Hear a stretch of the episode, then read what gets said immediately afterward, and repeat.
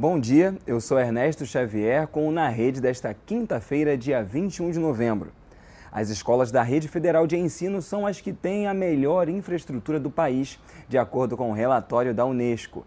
A publicação, coordenada pelas professoras Maria Tereza Gonzaga e Flávia Pereira Xavier, da Universidade Federal de Minas Gerais, usou dados oficiais do governo federal para elaborar indicadores de infraestrutura para as escolas brasileiras pelo indicador Infraestrutura Geral mais recente, equivalente a 2017, a rede federal ficou com 8,2 pontos na escala de 0 a 10, seguida pela rede privada, 6,7, as redes estadual, 6,5 e a municipal, 5,2.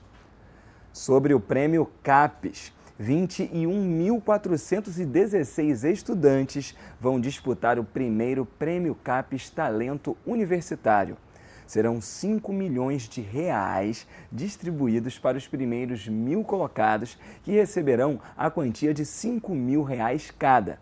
A prova, de 80 questões de conhecimentos gerais, vai ser aplicada em 60 municípios das 27 unidades da federação, das 14h30 às 18h30 do dia 8 de dezembro.